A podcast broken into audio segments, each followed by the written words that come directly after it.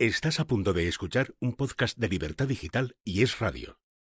Renfe con la Cultura te ofrece este espacio con motivo del 250 aniversario del nacimiento de Beethoven.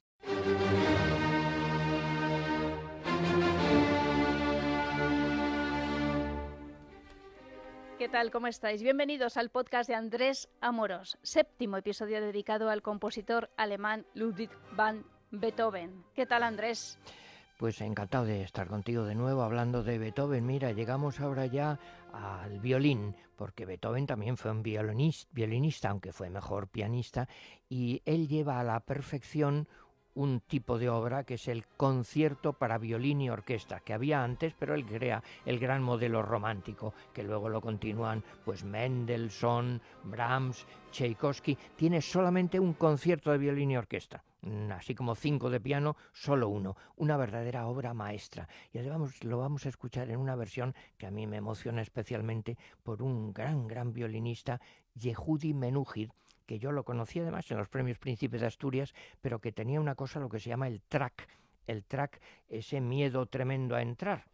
Eh, entonces, el concierto de violín eh, tiene una cosa que es que el violín tarda en entrar, que está la orquesta eh, pues un minuto, dos minutos, y ahí yo me acuerdo viéndolo, mm, Menúgir, es que como un... Se movía que no podía más. Ese que no podía más, pues estaba muerto de, de, nervios, de cosas. Y justamente cuando empieza por fin el violín, la, suena como una cosa porque es que está inseguro, transmite el temblor, la emoción y la belleza del concierto de violín de Beethoven. Y luego también vamos a escuchar una cosa curiosa, que son unas cadenzas. Sabes que la cadenza o cadencia es esa parte que deja el compositor un poco al libre albedrío del intérprete, que sobre una base melódica pues puede cambiarlo un poco, como si fuera jazz, un poco unas variaciones, normalmente antes de acabar el tiempo primero. Entonces vamos a escuchar una de una violinista actual curiosísima, tiene un nombre tremendo, Patricia Kopachinskaya que tiene una técnica tremenda, pero a la vez es que es eh, muy rompedora, como ahora es habitual en algunos solistas, que toca Beethoven y toca música ligera y toca adaptaciones. Y bueno, aquí hace verdaderas locuras con las cadencias del concierto de violín de Beethoven. Y finalmente acabaremos también con otra preciosidad, que es el trío El Archiduque. En fin, todo un lujo. El violín de Beethoven, que es una maravilla. Séptimo episodio, concierto para violín y orquesta.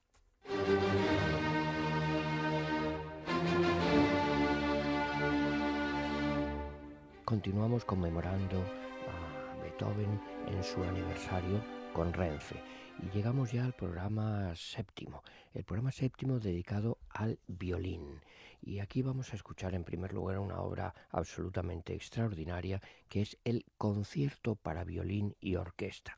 Les aclaro, un concierto para una orquesta que deriva en definitiva de los conciertos de música de cámara, pero con un instrumento solista que es el violín. Eh, diferencia grande. Beethoven era un gran pianista, un grandísimo improvisador. Incluso se ha dicho que él encontró su voz auténtica antes en el piano que en la orquesta.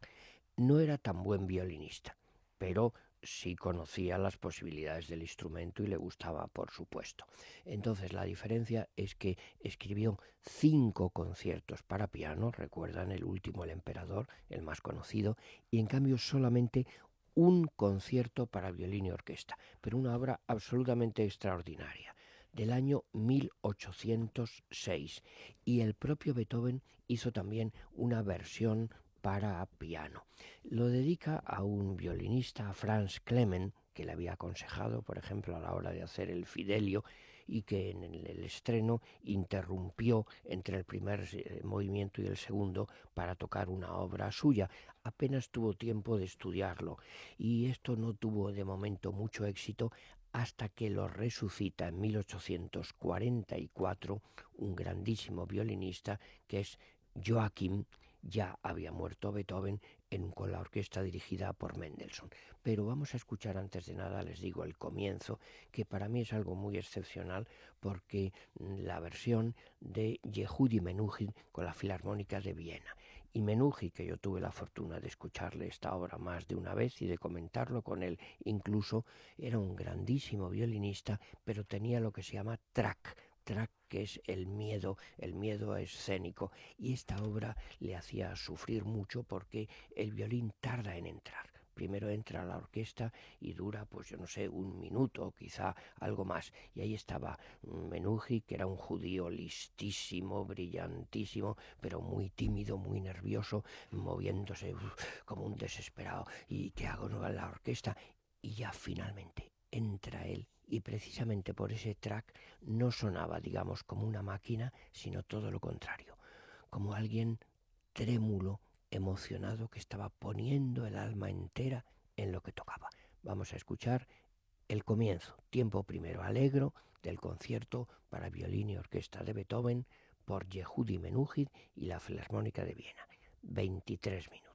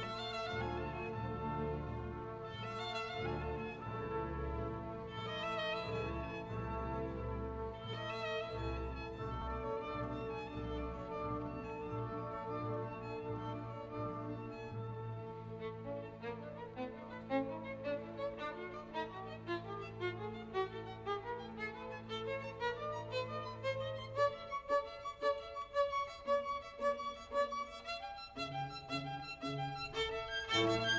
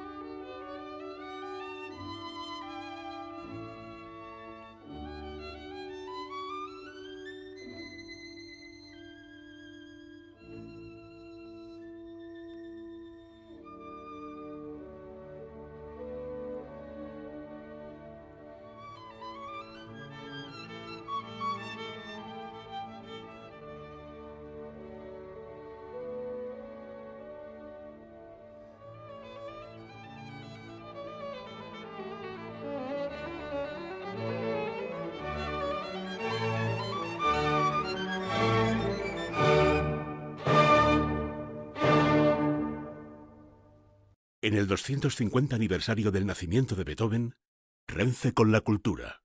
Hemos escuchado el tiempo primero, el comienzo del concierto para violín y orquesta de Beethoven, opus 61, en re mayor, que se estrena en Viena en 1806. Y lo hemos escuchado a este grandísimo violinista, Yehudi Menuhin, con la Filarmónica de Viena les decía, y perdonen, no lo tomen a vanidad mía, que tuve la oportunidad de hablar eh, con él cuando ganó el premio Príncipe de Asturias con Rostropovich y estaba allí en un rincón pues, pues tímido porque era así un, uno de los más grandes eh, músicos del siglo XX y preguntarle pues por este, eh, este comienzo que él se ponía tan nervioso, tan emocionado para interpretarlo. Bueno, esto es de una época pues muy muy fecunda de Beethoven. Esto es a la vez que la sonata apasionata, que la cuarta sinfonía, que los eh, cuartetos Rasumovsky. Es una etapa intermedia, pero que él sufre ya por su creciente eh, sordera y es cuando se plantea, pues eh, ya lo saben, incluso dejar la música, incluso llega alguna vez a pensar en suicidarse, pero piensa que no, que le debe a la humanidad darle la música que él lleva dentro. Les decía que esto se hizo famoso a partir de la versión del gran eh, violinista Joaquim. Tiene tres tiempos, el alegro, el largueto y un rondó alegro, que es eh, la parte final. Lo escribió en muy poco tiempo. Beethoven había sido violinista en Bonn, no era un gran virtuoso, pero sí mm, sentía gran afecto por el instrumento y alguna de sus obras, no más importantes, pero sí más elegantes, más serenas y muy armoniosas, las escribe para este instrumento. Escuchamos así pues la parte final, el tiempo tercero, rondó de este concierto de violín y orquesta de Beethoven en la misma versión. Orquesta Filarmónica de Viena, el intérprete, el solista Yehudi Menuhin. Son 11 minutos.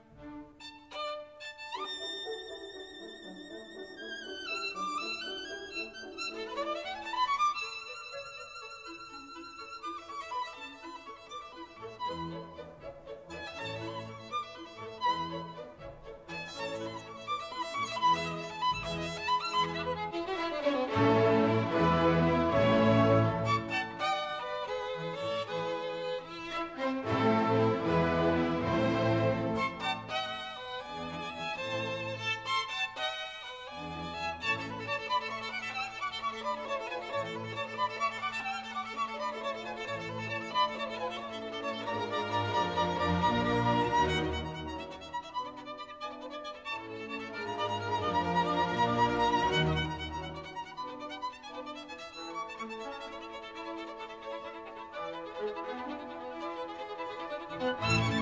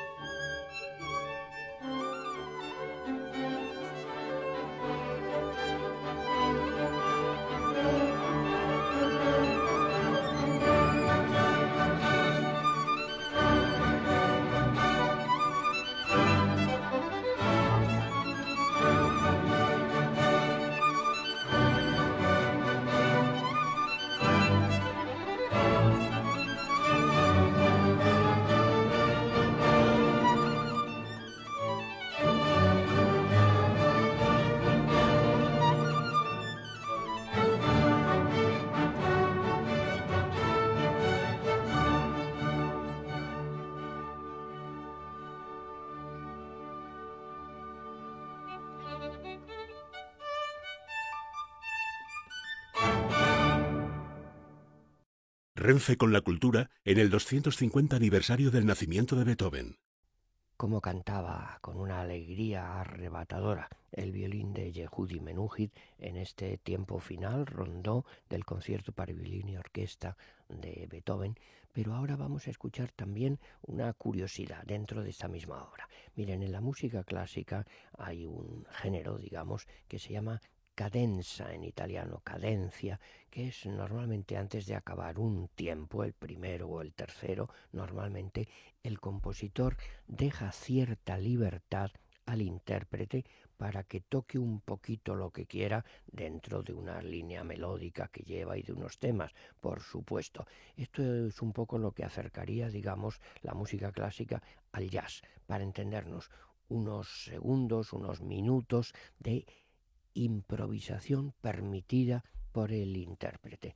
Y en este caso, pues ha habido eh, que se han hecho famosas, por ejemplo la de Fritz Kreisler, uno de los grandes violinistas, pero vamos a escuchar ahora una violinista actual que ya le dedicamos un programa de música y letra, tiene un nombre imposible de recordar, bueno, el nombre sí, Patricia, el apellido Kopachinskaya. Bueno, pues Patricia Kopachinskaya hace unas cadenzas para el concierto de violín y orquesta de Beethoven absolutamente deslumbrantes. Es una eh, violinista con una técnica tremenda, pero además con una capacidad comunicativa, bueno, que hay gente que la sigue por el mundo entero. Vamos a escuchar, son seis minutos largos, las cadenzas de Patricia Kopachinskaya para el concierto violín y orquesta de Beethoven.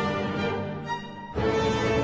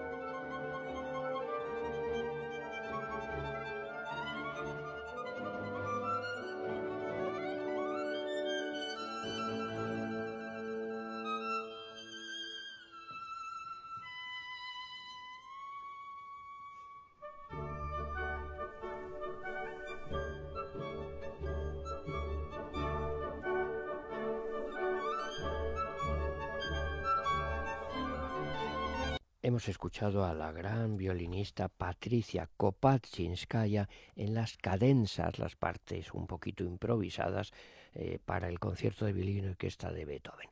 Y todavía tenemos unos minutos para escuchar el comienzo de otra gran obra con eh, violín, pero no exclusivamente. En este caso, el trío El Archiduque opus 97 del año 1811. Es una serie de tríos para piano, lo dedica al archiduque Rodolfo de Austria, eh, un hijo del emperador, al que le dedicó nada menos que obras tan importantes como los conciertos de piano 4 eh, y 5, la Hammer Clavier, la Misa Solemne, lo estrenó el propio Beethoven al piano en Viena. Fue su penúltima actuación pública ya por la sordera y nos cuenta algún testigo que ya se perdía, que la gente no entendía bien la melodía. Curiosamente, últimamente se ha vuelto a poner de moda, digámoslo así, a ser muy popular, porque lo usa un escritor japonés actualmente muy notable, Murakami, en su obra Kafka en la playa, un personaje obsesionado por este tema. Decía mi amigo eh, José Luis Pérez de Arteaga que esta obra representa el final de la etapa media, la olímpica serenidad de Beethoven. Es eh, largo, es una melodía apolínea. Vamos a escuchar el comienzo en una versión histórica, un trío Cocteau, Thibaut y nuestro Pau Pablo Casals del año 1928, aunque se escuche regular el sonido versión histórica del trío El Archiduque de Beethoven. El comienzo. Con eso les dejo. Hasta el próximo día.